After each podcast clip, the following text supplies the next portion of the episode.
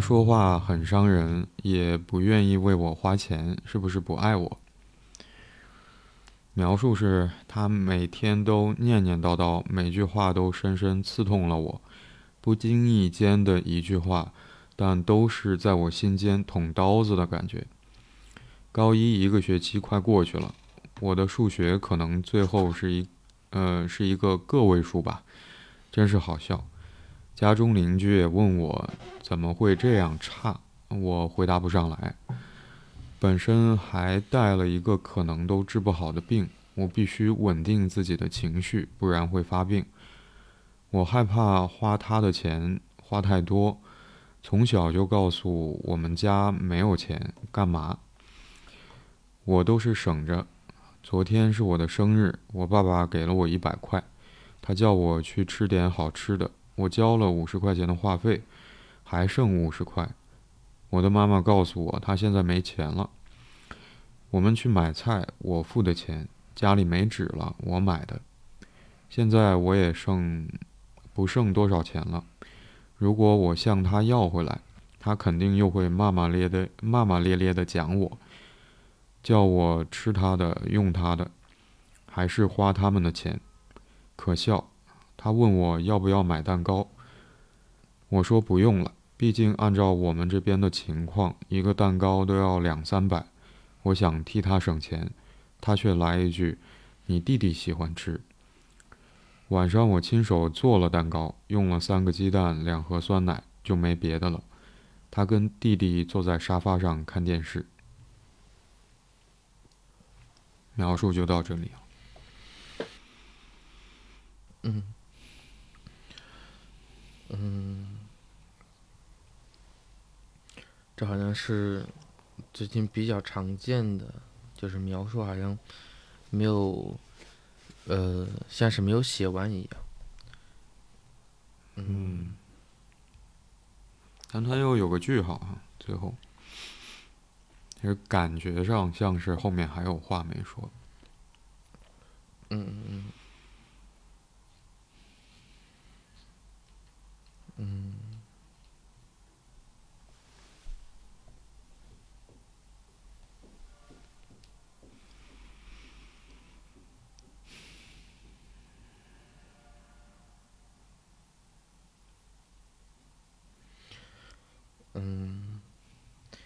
有几个，有几个，有几个点是我，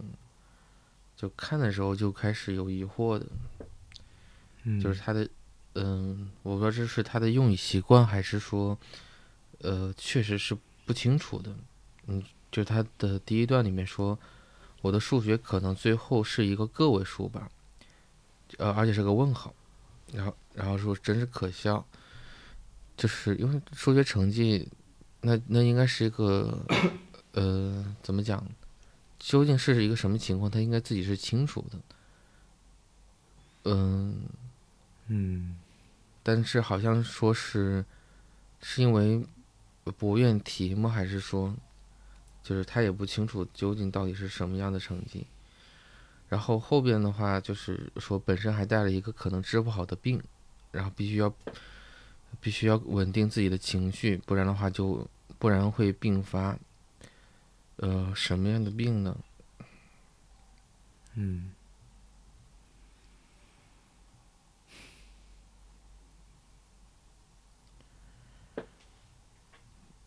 然后一个逻辑上也是说不通的，就是花钱，嗯，就特别是在花钱上，好像一方面来讲，这个。呃，看看起来很拮据，但另外一方面来讲，好像，嗯，就特别那个蛋糕上，他过生日还要做蛋糕给他弟弟吃。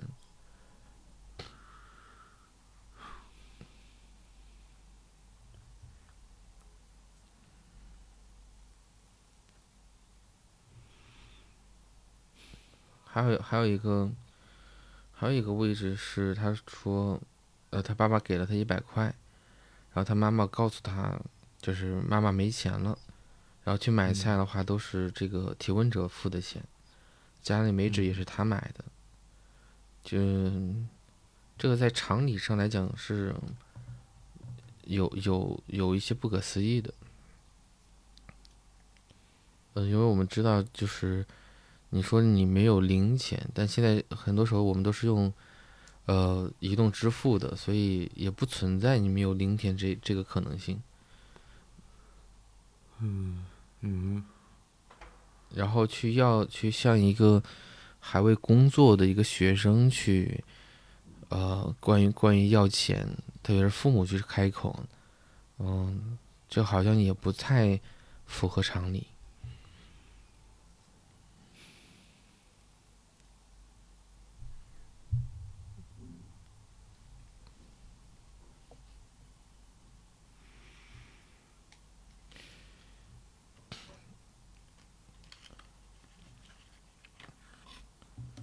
然后回到他最开始这个问题描述上，他说：“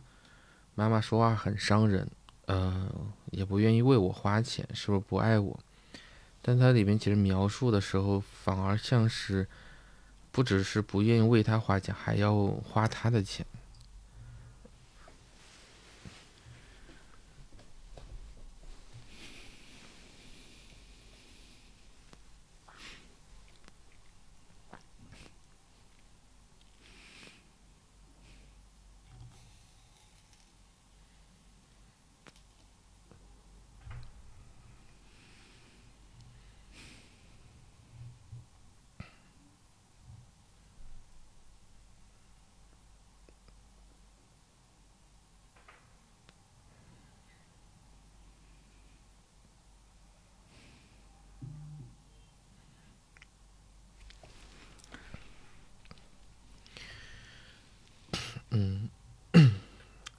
就是有一个感觉，像是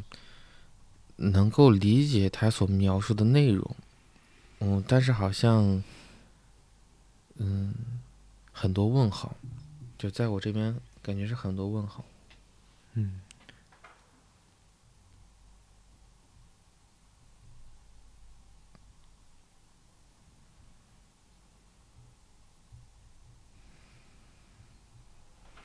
我想那个疑惑，似乎是很难想象，就提问者在描述当中所描写的他的生活处境。嗯嗯嗯。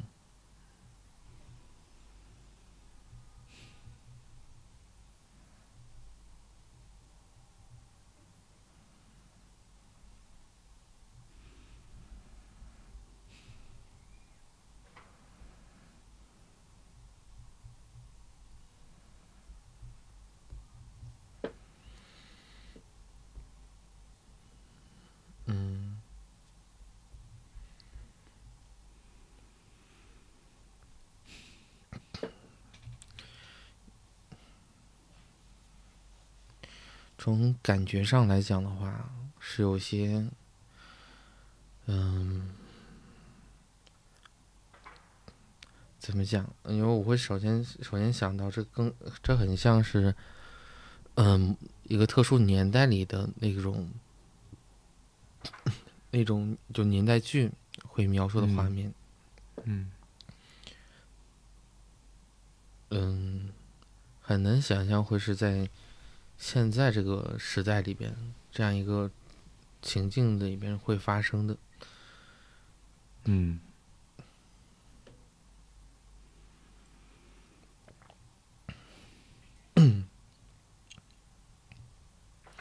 甚至是我会，嗯，我记得，我记得好像我们抽到之后，抽到之后，这个我后来在回味的时候。哦，因为当时，当时看完这个描述之后，当时就会有一个感觉，然后当时一直没想清楚是什么感觉，后来之后我才想起来，这个这个特别像是灰姑娘的故事。嗯哼，呃，就是有有有那么一点色彩，就是特别是后边他说他过生日的时候，结果是，呃，他要亲手做蛋糕，呃。然后那个结果，然后他的妈妈跟他的弟弟坐在沙发上看电视，就像那个灰姑嗯娘在那个打扫阁楼、打扫这个家里的卫生一样，而他的嗯两个姐姐好像翘翘着二郎腿，啊、是姐姐还是妹妹？呃，然后在在那个地方，就是在就是就我什么也不想干，然后他的继母嗯好，呃，反而是在不停的吐槽他干活要干快一点。嗯。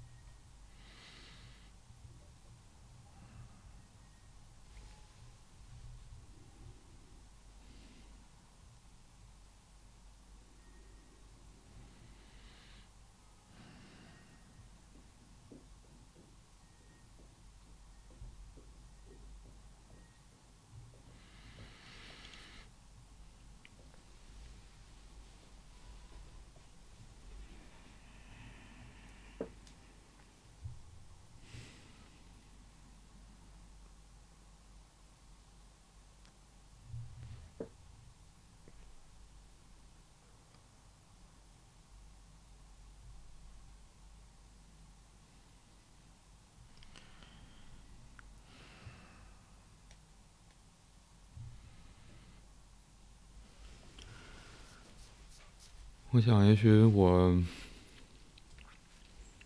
也只是不说话，然后去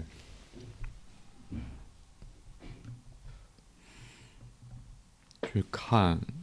提问者写的描述，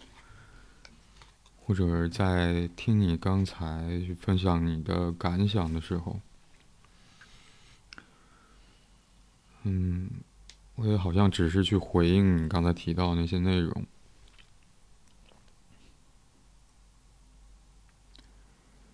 我想，也许在我的感受里面是有什么东西被封起来了，或者，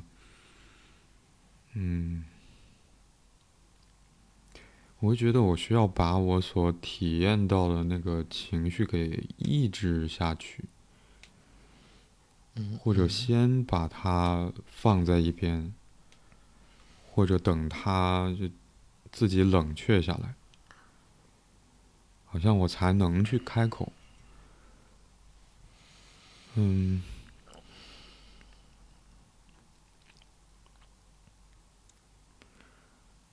就通常我可能会在我们讨论的时候，会去首先想一个疑问，就对于这个提问者来说来说，他面对的到底是什么问题？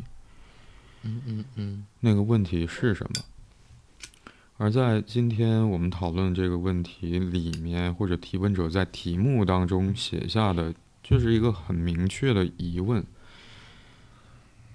嗯、甚至是那个答案是非常封闭的。就我妈妈，我妈说话很伤人，也不愿意为我花钱，是不是不爱我？好像那个问题的答案，要不是是，要不是不是。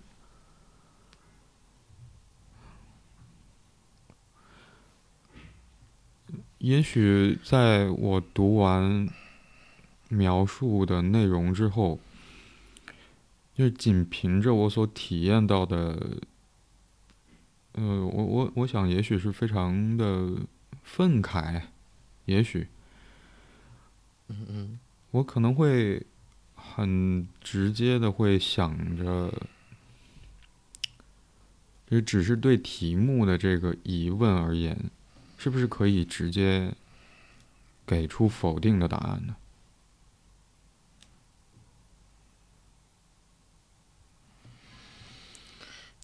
嗯，但如果是肯定的答案，哦，妈妈还是爱提问者的。那我们要如何去理解提问者在描述当中他所，嗯，告诉我们的他在家庭里面的生活处境？嗯，好，如果要是那个答案是否定的话，我们那要如何去接受这个否定的答案？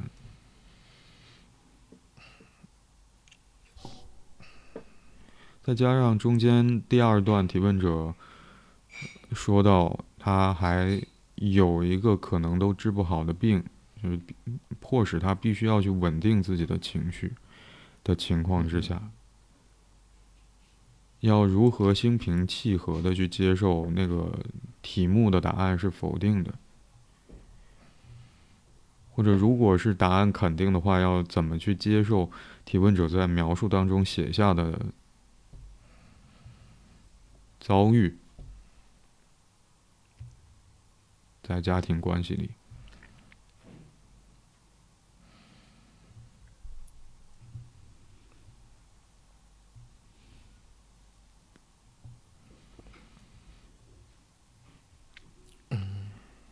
我想你刚才嗯会不断的提到说，最后一段提问者写写到说，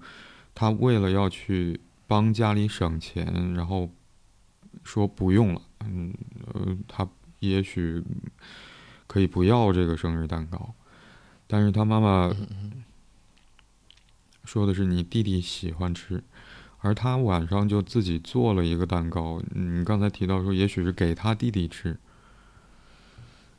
嗯，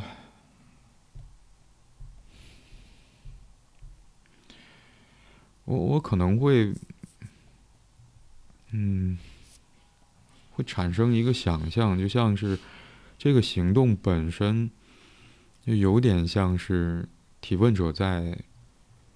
家庭关系当中的那个处境一样，要把自己献出去，献给这个，呃，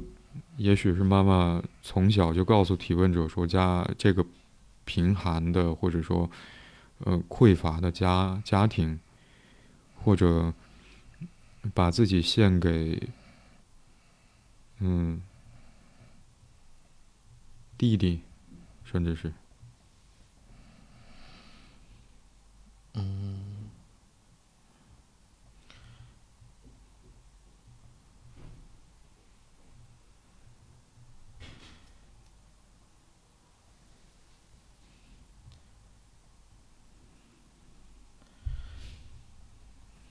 首先，这个就今天今天这个话题是非常沉重的。这个沉重感其实就来自于这个，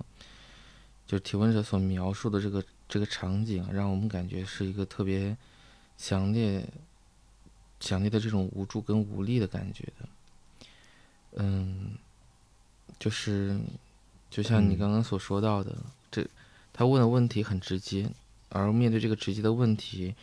似乎有答案，我相信这个提问者在问的时候，似乎他应该也是明白，呃，某一个答案的倾向的，就是他肯他肯定不是说随意在问这么一个这么一个状况，嗯所以我们我们有一丁点也是在，呃，我给我的感觉其实是有意识在回避着这个直接性的回复，嗯，我在。我刚刚在想，就是怎么回，怎么怎么就是怎么回应他，或者说怎么回到一个分析的位置上，啊，就就正如之前应该是上一次，嗯，你你有提醒我谈到的，就是好像我们这么这么说的时候，就反而离提问者本人更远了。然后我在想，我真的是否是在回避着什么？好像就是。就是就是他的这个直接性的问题，好像如果就究竟这个真相是是不是他，呃，一个是是不是他想要的，也是不是我我能够承受得住的，能够向他反馈的。嗯嗯嗯，就像我刚刚用用的是灰姑娘的那个例子一样，这个好嗯解释，因为那是继母。但如果那是一个生就是亲生母亲的话，他好像就嗯，他就会停滞到一个位置上，那是一个嗯很难逾越的，就是就像情感好像在这个过程里边断裂掉一样。或者在嗯情感上可能呢更偏向是一个不可接受的事实。嗯，嗯是的。所以，嗯，就是我我会，当然我还是会发现，就是回到一个，嗯、分析的角度来讲，那是很容易回到的，但是无疑这里面好像就逾越掉了，我认为其实是来访者心理层面的一些真相，就他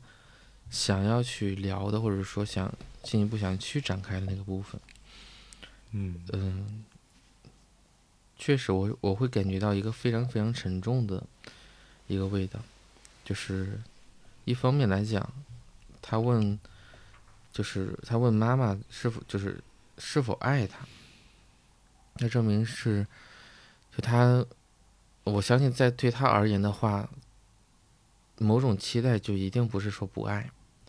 如果不爱的话，显然就不会有这样一个问题。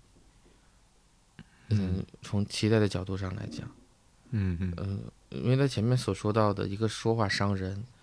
然后一个是不愿意为为他花钱，这两个已经是已经是重叠的否定了，都是依据。然后在这个嗯时候就问爱不爱，好像很容易得到的是一个否定的答案。嗯，但在这个过程里边，我认为是有一种，就是有一种为什么，有一种，就是一种不清晰的一个点放在这个地上，放在这个位置上，就是就凭什么，为什么就是要受到这样一个这样一个对待，而且还是他这么期待的这个母亲的角色，因为我们所有的人对于母亲而言的话，那就是，呃，就是最紧密的那个人。然后嗯。曾经的话是跟他是一体的，但是好像就是这么样一个一个角色，我认为最大的一个苦恼是，其实是其实是有一个部分是让我感觉耿耿于怀的，是在于如果说这个母亲一直以来都很苛刻，然后呃都很苛责，那那这这很有可能是这个母亲本就她的一个性格特质，但是她嗯。说到了，就是她问还要不要买蛋糕，然后她说不用，然后呃这个提问者是想替母亲省钱，他就来了一句你弟弟喜欢吃，嗯我认为所有的这个堡垒的，就是摧残或者说倒塌，其实是来自于这一句话。虽然他是在整个描述里面，就是最后的时候才描述到这个部分，但我相信可能，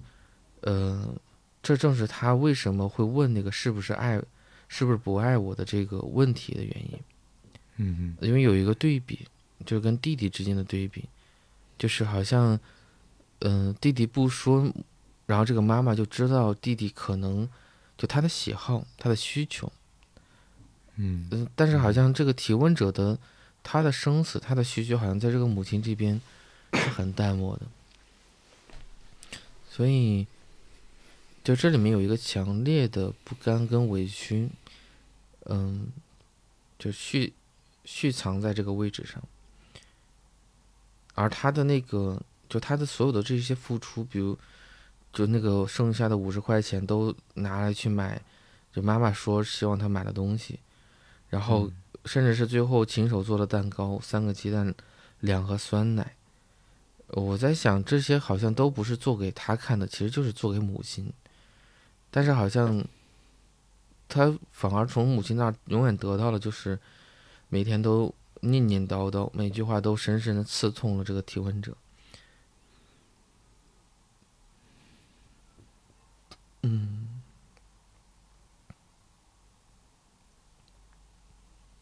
就好像所有的这个付出跟努力，就在那一瞬间，好像都付之东流了。就这个这个体会是，我认为是灾难性的。嗯。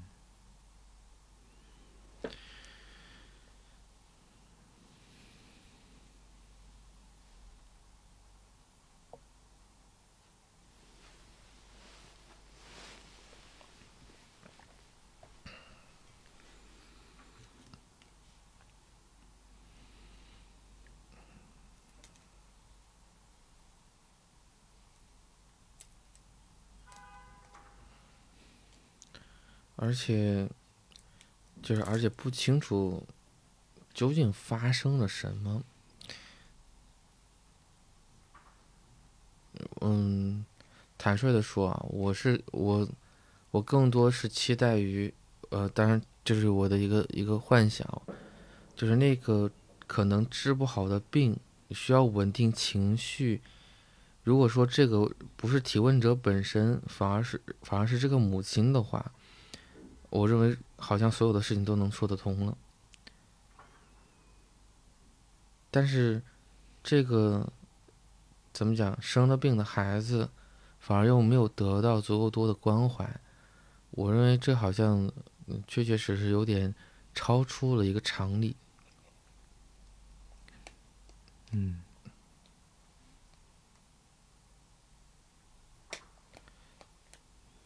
因为从。嗯，从我们所观察到的，就是一个虚弱的母亲，孩子总会有一种呃牺牲自我的精神，来去希望母亲的就是生命也好，或者说状态也好，得以呃得以被滋养，得以能够继续的存活。因为只有这样的话，在他心理世界里而言的话，好像那个就他才能够能够呃生存有保障，呃，是会回到这个逻辑上。但是如果说他本身就处在一个特别虚弱的位置上，生了病的位置上，也没有得到更多，而在这样一个情况，他还要不停的用付出来，呃，来维系住这一这一段关系的话，嗯，还是会回到最开始那几个问号里边，就就是究竟是发生了什么呢？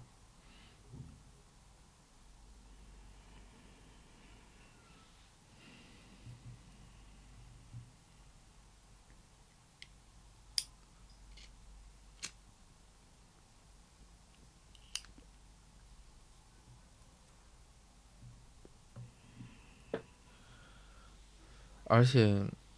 其实有一个有一个点，当然我相信这还是，呃，有有能说得清楚的，但但是，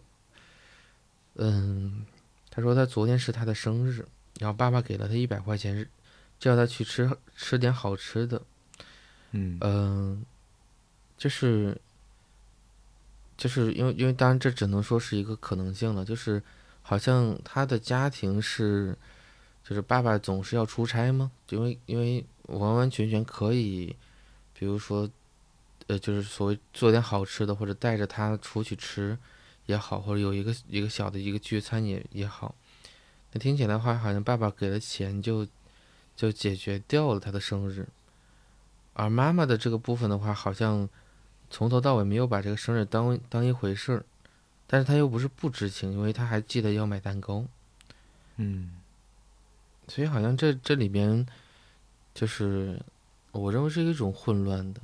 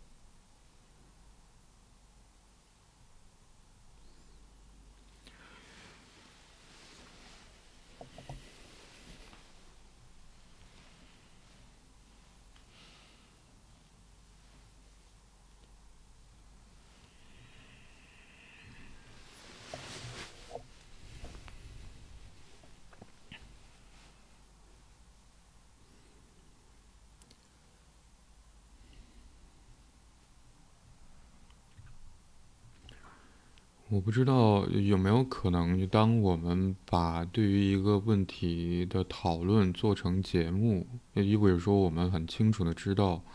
其实会有听众听到内容，听到节目的内容。嗯，这件事有没有可能会放大我们在讨论过程当中体会到的那些感觉？因为你前面提到，在最后一段。的内容会让你想到这个提问者的生活处境，嗯，会让你想到灰姑娘的故事啊，那是一个童话故事。嗯，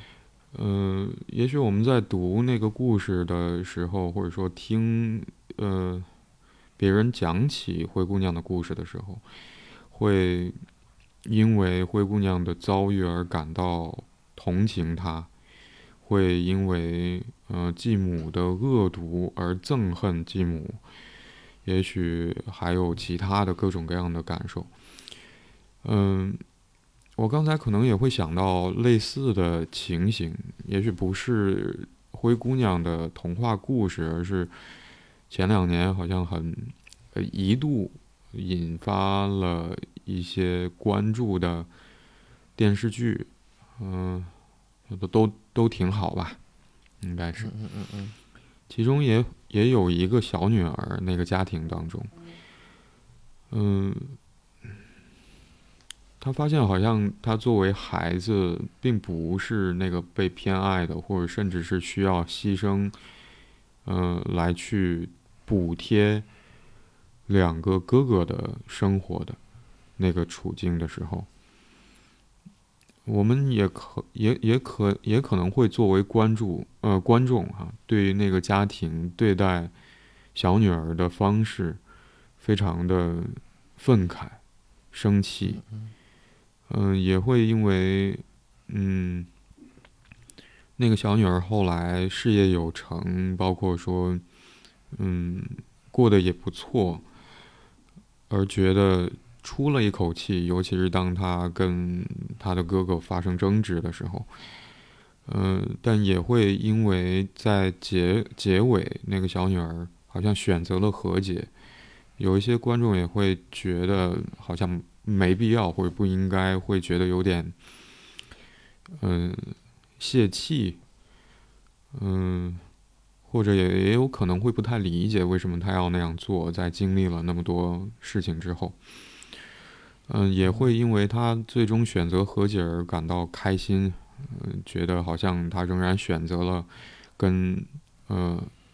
家人之间的关系。嗯，我想，当我们作为读者去阅读那个童话故事，还是作为观众去收看一个剧集里面的情节，随着主角的。或者角色的遭遇而去体会各种各样的感受的时候，好像那个是更容易的。嗯嗯。而今天我们讨论这个问题的提问者，嗯，在我们读到他的题目和描述的时候，这意味着说，在我们生活的这个环境之下，有人。真的生活在会让我们想起在影视剧里面，或者说在童话故事里面会看到的那个情景。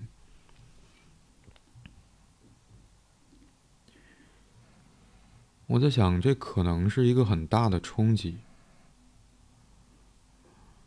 我们要去承认我们生活的现实环境当中存在这样的事情吗？我们可以像在，呃，阅读童话故事的，嗯，主人公的悲惨的情节的时候，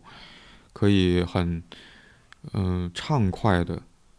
去表达对于灰姑娘的继母的指责、评论，甚至是愤怒吗？我们可以在，呃，像观看剧集一样去体会。嗯，那个小女儿的处境的时候，觉得可怜或者觉得气愤，在发他跟哥哥发生冲突的时候，觉得过瘾、畅快、解气，这些评论性的，或者说，呃，就当我们注意到提问者生活在他所描述的那个场景和境遇中的时候，嗯，就我们要拿读过这个描述之后。会让我们体会到的各种各样的情绪怎么办？要去承受吗？要去面对吗？要去接受吗？要去承认吗？甚至是，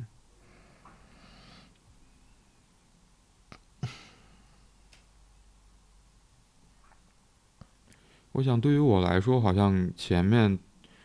我很难去。想到要说什么，或者说从什么角度来去参与今天的讨论，嗯，也也可能是因为我刚才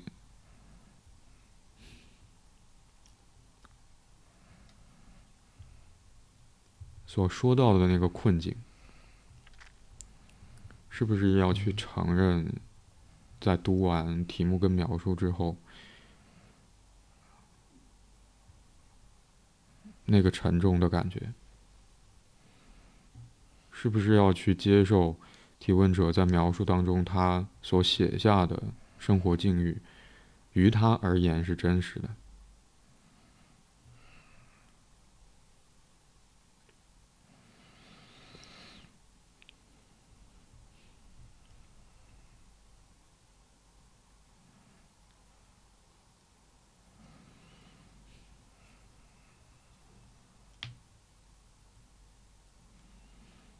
还是用一个哦，这只是在故事里面才有可能会发生的事情，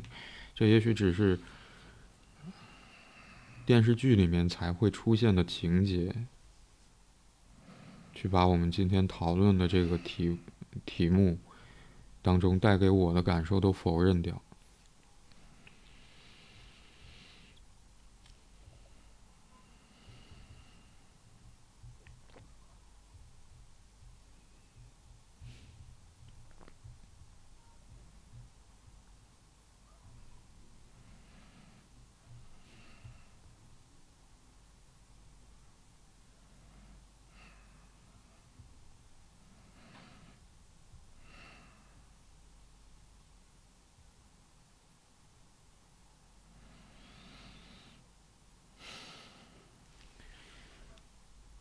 如果回到这个题目本身的话，嗯，就那句话，我妈说话很伤人，也不愿意为我花钱，是不是不爱我？就我在想，提问者是出于什么样的考虑提出了这个问题？就像你刚才提到说，好像当呃他可以写下描述当中的这些呃日常经历的时候。我想，有没有可能提问者对于这个问题的答案是有感觉的？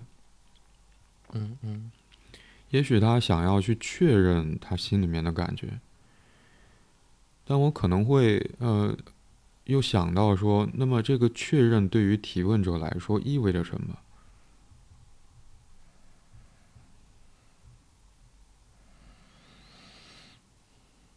嗯。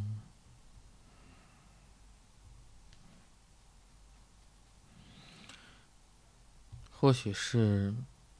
有选择，或者说可以能够去做一个选择。嗯，因为我们知道，在关系里边，特别是 亲子关系里面，当一有一方在指责你的过错的时候，我们实际上是很容易认同的。特别是对方站在一个权威的角色上，或者一个特定的角色上的时候，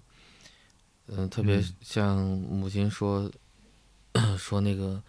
就他的母亲说到，就花你吃我的，花我的，然后这个时候你还不听我的，好像就就很容易回到，就就会去认同他的话语，就好像自己自己的这这个部分，就所作所为是不应该的，或者不应该发生的。所以刚刚刚刚那个感觉，我在想，他可能也是在找寻着，或者说为自己为自己的权利去，嗯，去去完成这样一个探索。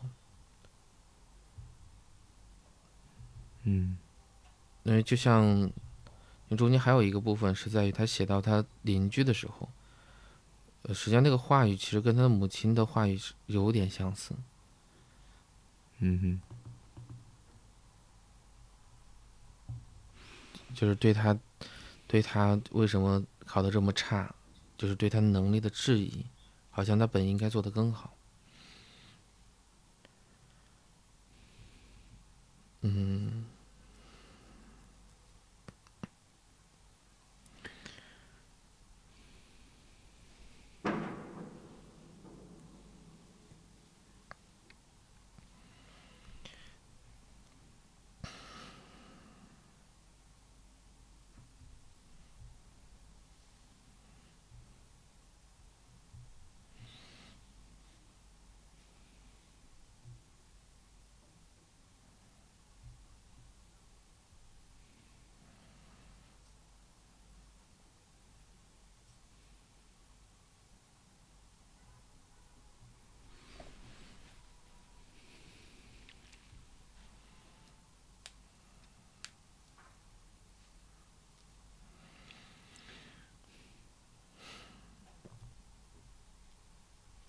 们曾经有一期节目，其实提，呃，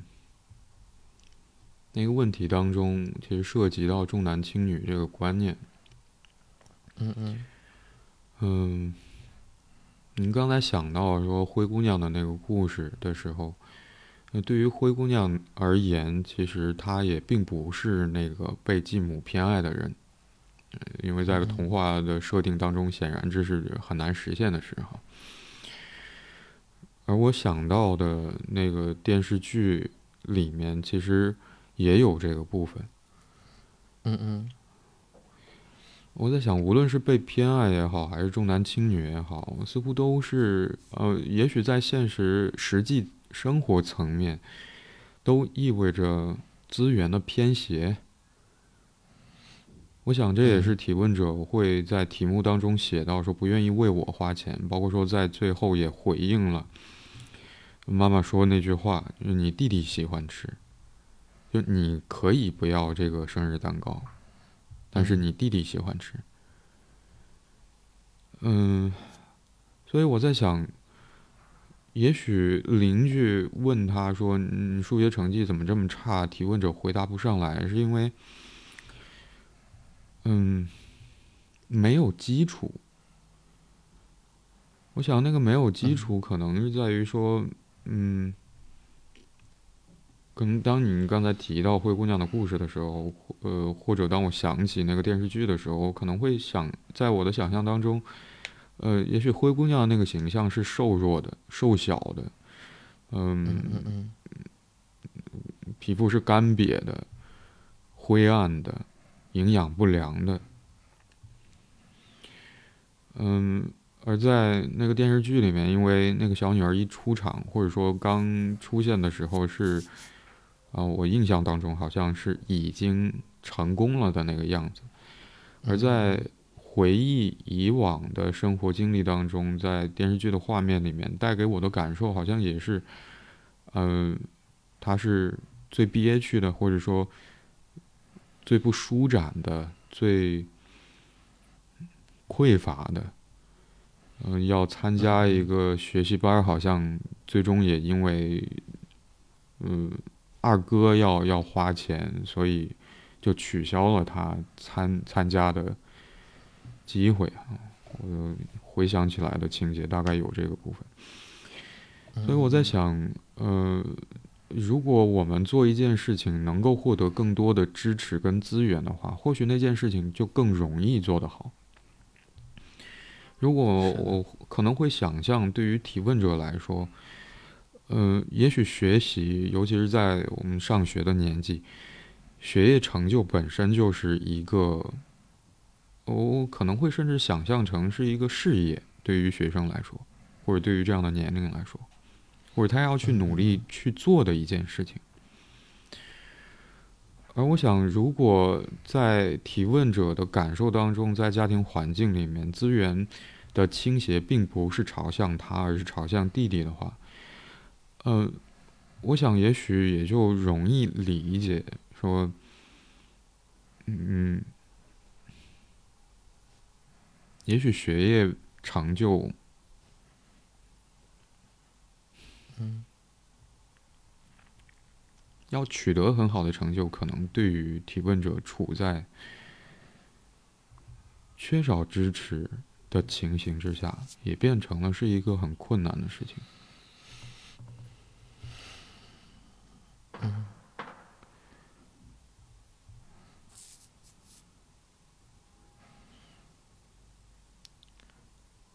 是的。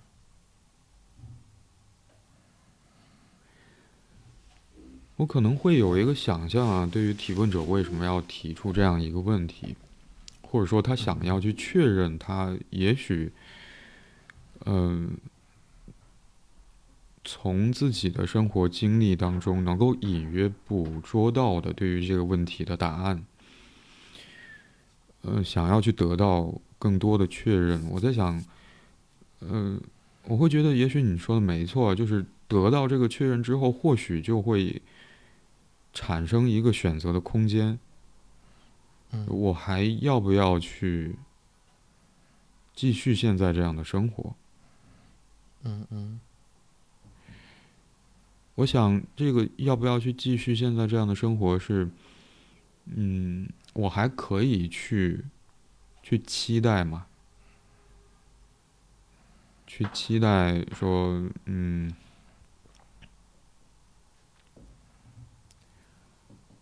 从他在意的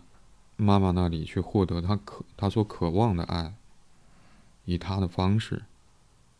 或者说以他希望的方式。嗯嗯。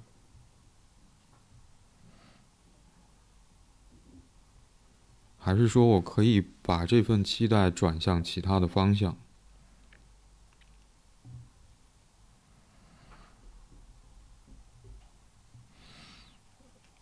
嗯，哦，我认为起码起码有一个允许在，就是，嗯，我认为其实其实会有两两至少有两个点，第一个就是妈妈的这个虚弱不是她因为有了她才造成的，因为因为妈妈很多时候指责，其实这个。这个提问者是有这个内设机制的，就是他总会感觉，就仿佛是就是在说说说他的。我相信可能母亲也会有这样一个倾向，就是在说说他，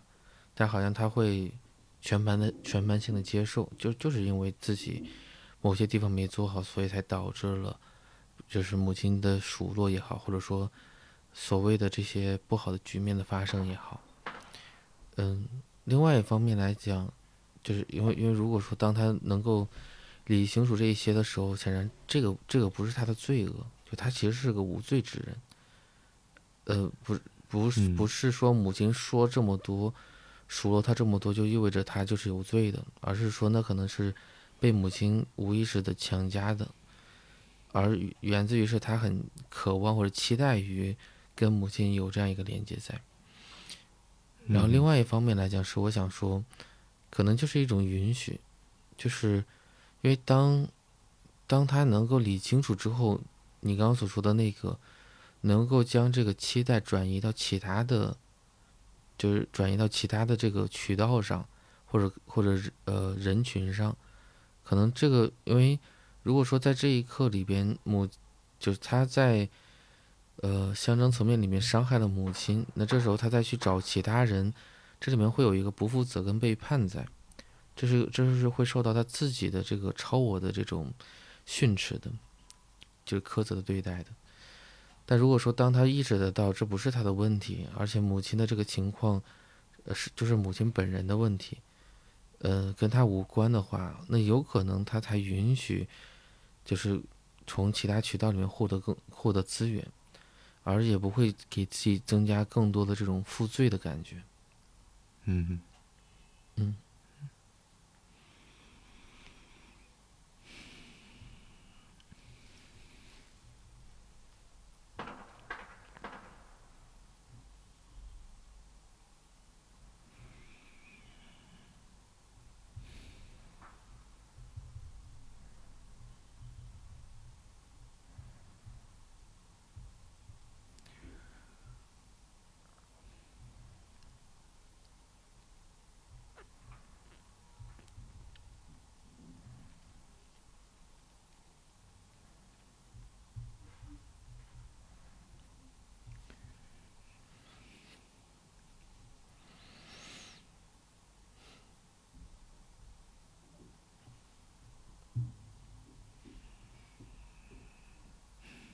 像，也许我们今天讨论，我会觉得有点绕不开那个重男轻女的观念。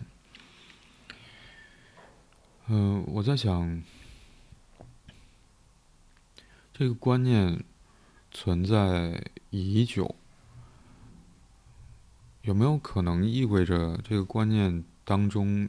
其实有一些价值？那个价值不一定是好的。嗯嗯。而是指它好像是有一个作用的，呃，我可能会想到的另外一个，嗯，传统的观念叫做养儿防老。嗯嗯嗯。嗯，也许在古语当中，儿是泛指说孩子，也许。嗯。但是当我想到说“养儿防老”这个话语本身的时候，就会很不自觉的联系到重重男轻女这个观念上。嗯嗯嗯。嗯，我想在传统观念当中，还有一个对于女儿的发展历程的理解，就是女孩子长大了之后是要出嫁的，嫁做其他人的家庭成员。嗯嗯。在，就是我们进入到现代社会之前吧，也许。嗯嗯嗯。所以我在想着，确实在曾经的嗯历史当中，好像很难嗯让家长依托女儿来去。赡养自己，当自己年龄很大的时候。嗯。嗯。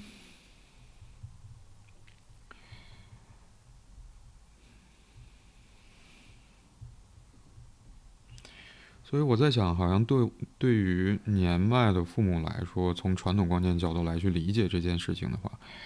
似乎能够依靠的只有孩呃儿子。而好像在这样的前提之下，就不得不要，就也好像要要花更多的力气去养好这个儿子，以便让他未来有力量可以反过来去赡养自己。嗯嗯嗯。当然，我会觉得可能其中也会包含着一些我们对于死亡本身的恐惧在里面。嗯，是的。嗯。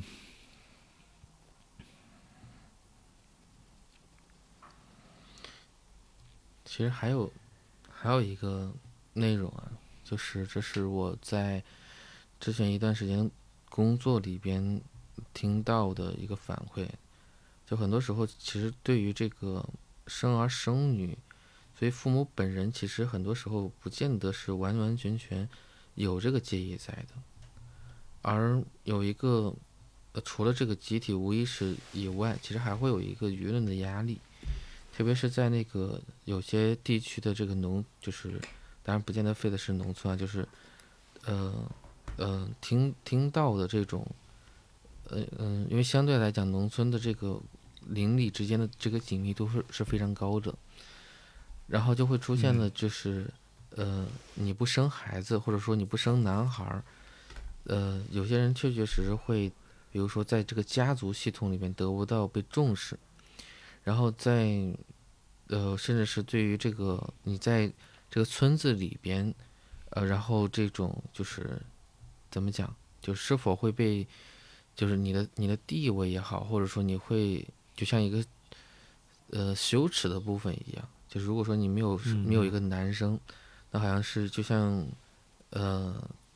就有点像这个提问者说到他的那个数学成绩一样。而他正好有那个邻居的那个反馈，我不知道里边会不会有一个，也在影射着，就很多时候他们，呃，家里的一些事情也会被 邻里之间呃拿来当当成一种话题。嗯，所以所以有时候可能这种差异性，包括 作为母亲的那个理解上，也会是如此。比如说，你在生生下一个姑娘的时候，如果说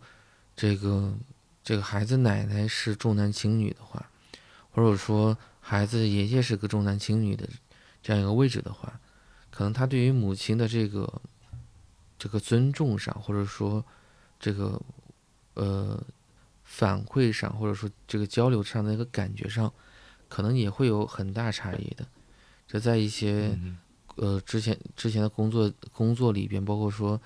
呃讨论里边，有些人也会给到相关的反馈。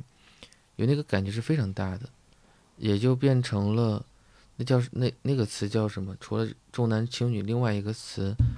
就是男尊女卑，对吗？就是这里面好像对应上的话，也是一个养育者，所以好像那就有点像是一个荣耀一样，就是因为这样一个性别或者说这样一个传统，所以可能也就无意识的形成了这两个，嗯。我最起初时候有一个想去关于这个分析啊，就是父母会把孩子，呃，因为起码在这个提问者那个反馈上来讲，无意识里边就会给到很多指责跟贬低，啊，他所说的这个就是念叨、念念叨叨，或者说深深刺痛了这个提问者。有一个情况是，当呃作为作为父母，如果是在无意识里面做类似的事情，就像攻击。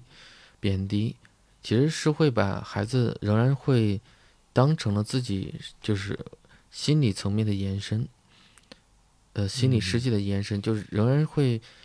呃，就是实际上那是一个类似于共生的一种状态，或者象象征层面的一种共生的状态，他会把孩子当成了自己就最不看重的，或者说自己对自己的某种讨厌的部分，那那就像是一个污点一样。而把这个部分投射到孩子身上，或者延伸到孩子身上，那所以才有了后续的那种，呃，这种这种这种感觉，因为那个完完全全不会把他当成一个独立的人来去考量，就是他不会去体谅对方到底是怎么想的，反而是说他怎么想，对方就是就会是这么想的，所以那个这就是那个一体化的那个感觉，所以所以才有了后续的这种感觉，好像。呃，一个是提问者不愿意去跟母亲分开，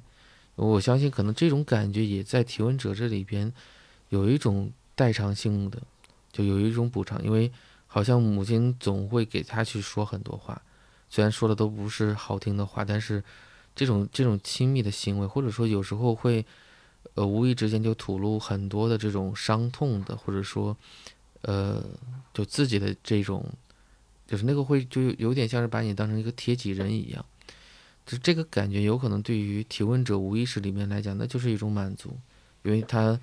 形成的是跟母亲更加紧密的一种关系的印证。但另外一方面来讲，是这个无疑，它吞噬了提问者自己的这个自主性，或者说他的主体感，因为他永远都只能够被他母亲当来拿来当当工具来使。而他他的任何的想法，他所承受的这个感觉，呃，他的这个主体感是无法被对方感知，也无法被对方所接纳的，所以这时候他就会形成一个强烈的这种自我矛盾，就这样一种痛苦的感觉。我在想，你说的这些过程有没有可能也会因为提问者跟母亲同样身为女性，也会更容易发生一些？嗯嗯，如果是这样的话，其实嗯，可能因为如果要把重男轻女这个观念、传统观念放置在遥远的过去来去理解的话，呃，我我想是有它的合理性的。呃，因为在传统生活当中，确实女儿嫁出去之后就很少再回娘家了。也许从养老这个角度，确实难以去依赖女儿在父母年迈之后能够提供很多的照料跟跟照顾或者赡养吧，很难去尽到这个责任。所以我在想，也许那个冲突是在于，当我们呃如今不再生活呃生活的像原先一样，嗯，孩子成家之后，依然可以回到自己的家庭当中。包括说，也许现在更常见的是两个年轻人去共同承担四个老人的，呃嗯养老的责任的话，嗯，我在想，就打破了原先在传统社会下原本就在实行的那个社会，呃常规或者说生活安排，因为在当时确实如此啊。嗯嗯嗯。嗯，所以我在想，当。嗯，提问者的妈妈把所谓那个没价值的部分放置在提问者的身上，嗯，用语言说了很多伤人的话也好，还是说让提问者觉得自己似乎在家庭当中没有什么被珍惜的，或者说被爱的那个感觉的话，我在想有没有可能，对于提问者的母亲而言，她也同样在面对这个疑问：，因为身为女性的价值在哪里？或者说，嗯，这有没有可能也可以理解为是一个，嗯，女性身份的代际的，或者穿越历史的那个处境跟变革带来的创伤？是的，嗯，这里面会。就是包括你，你那会儿提到那个电视剧、影视作品，其实其实如果是来，呃，因为它没有延伸嘛，呃，我记得有人好像写过关于原著，其实是这个苏母本身她的成长经历也是非常惨的，就是就是也是被她的母亲所，呃，就是就接近于虐待的，所以实际上她是有一种感觉，呃，我忘了好。就是在在在在里面有没有说的这句话？就好像她每一次看到看到这个小女儿的时候，都会想到她自己。所以，所以这，所以他才有了一个强烈的一种，呃，就像一个就像一个愤恨一样，因为他不希望他的女儿就做错什么，然后所以才有了这种很偏执的感觉。因为当一个人就是那个恼怒的时候，实际上那个。从自体心理学来讲，对于任何的恼怒或者暴怒的反应，其实那个呃没有所有的指向的。如果说从一个象征层面的指向，其实有一有一个很大部分都是指向自身去的。嗯，就因为他因为所谓暴怒的起初的话是在于一种失控感，就是因为因为无法控制了，无法掌控了，而。自身也丢失到或者迷失到这这样一个漩涡之内的话，就就，所以他那个更像是个呐喊，所以他去，所以我在想，在某种意义上来讲，确确实实有一句话是那个，就是女人何苦为难女人？可能在某种意义上来讲，可能就是女人只能够指向女人，或者说，因为这样的话是他们所。在无意识里面习得到的那个所谓代际传递的部分。嗯，我想最后也许我可能会想要就回到，嗯，就提问者刚才我们谈到说他问出这样的问题，是想要去确认自己已经感知到的那个疑问的答案吗？还是别的什么？对于他来说，这个问题的意义何在？嗯，我在想，嗯，无论是我们得到关于这个题目本身，嗯，正面的还是反面的回应回答。我想，可能都意味着，嗯，也许是新的开始，或者说，也许是接下来会有可能在生活当中出现的新的机会。我想，那个新的机会是在于，如果这个答案是确定的，或者说，呃，嗯嗯，是不爱的，嗯。嗯，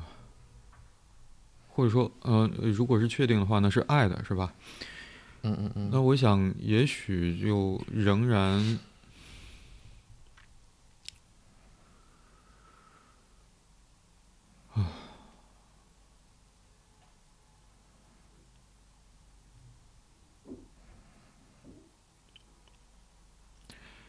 我刚才突然觉得，也许这个答案出现的概率会很小，但是我仍然会觉得，如果要是出现的话，嗯嗯，我其实会想到，嗯，也许会经历新一轮的痛苦，但也许也会在接下来的生活当中，嗯，就可能需要的是依然抱有那个期待，去捕捉。也许在日常生活互动当中，可能会让提问者感受到哦，原来我也是被爱的这种瞬间。也许，但如果答案是否定的话，我想，就像我们刚才推呃想象的，也许就可以转向其他的对象。呃，但这个期待的转向，可能也同时提呃意味着说，提问者向未来生活的环境。提出了一个，嗯，询问吧，我想也许，而那个询问会让我重新想到之前我发的那一次公告里面提到的，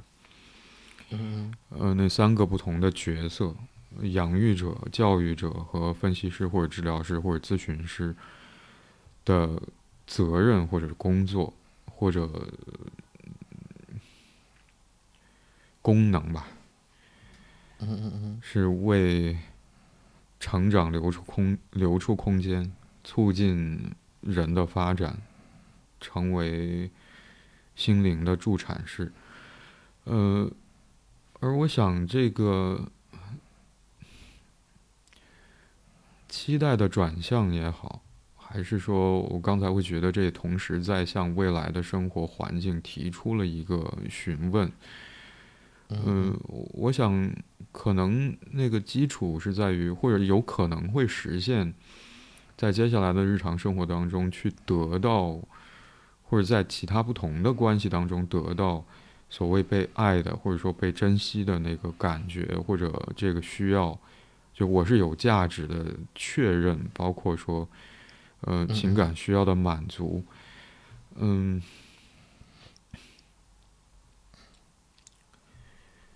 呃，要实现，我想也许是建立在刚才我想到那个公告当中，嗯嗯，的内容的存在基础之上，嗯，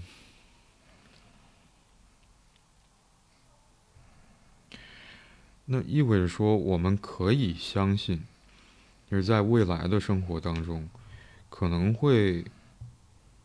与具备这样的功能的人相遇，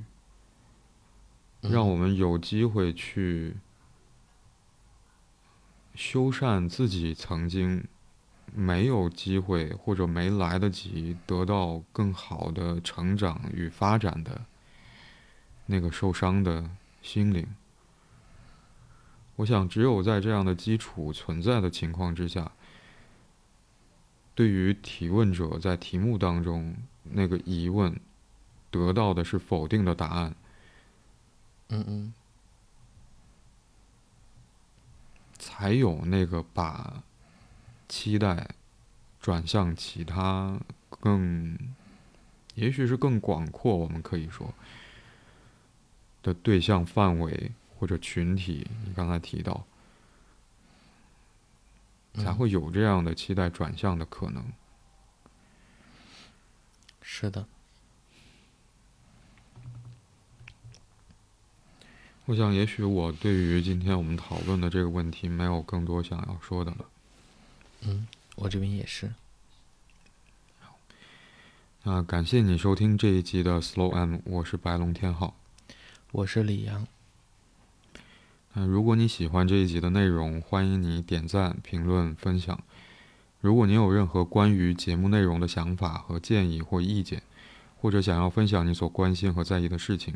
可以通过节目描述栏里的邮箱发邮件给我们。现在你可以通过喜马拉雅、小宇宙、摩恩 FM、苹果播客、安可、Spotify、Google Google Podcast、Pocket Casts 等平台订阅并收听 Slow M。今天我们就讨论到这里，拜拜。拜拜。